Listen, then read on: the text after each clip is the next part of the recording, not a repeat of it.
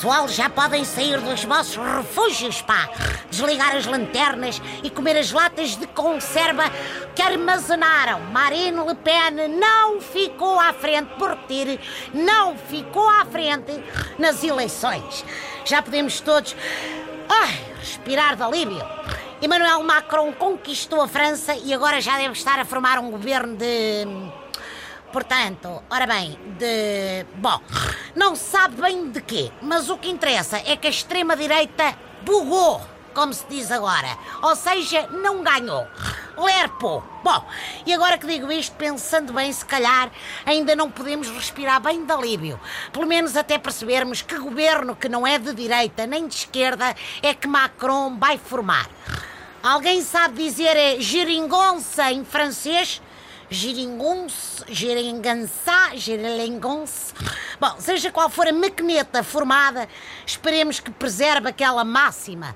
Liberté, igualité e fraternité. Em português, liberdade, igualdade e fraternidade, camaradas. Frase que provoca urticária à Dona Le Pen.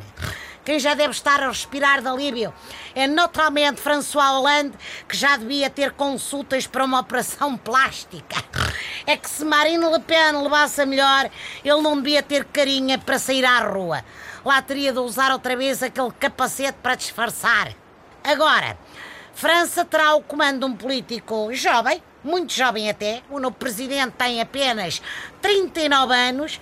Só se encontra um chefe de Estado mais jovial no nosso país, já que a idade biológica do professor Marcelo ronda aos 15, 17 no máximo. Só isso explica aquela ginga toda. Com um catano nunca vi tanta energia. Macron, ao tirar-nos este peso de cima, tornou-se finalmente um nome respeitado em toda a Europa. Até agora era só a marca dos equipamentos do Sporting. Ainda assim, continuo de pé atrás, pá. Os últimos a elegerem um presidente tão novo foram precisamente os lagartos e digamos que as coisas não ficaram lá muito pacificadas. Bom, agora é esperar. Ai, que a Europa dure, pelo menos até ao Natal. Até amanhã, camaradas.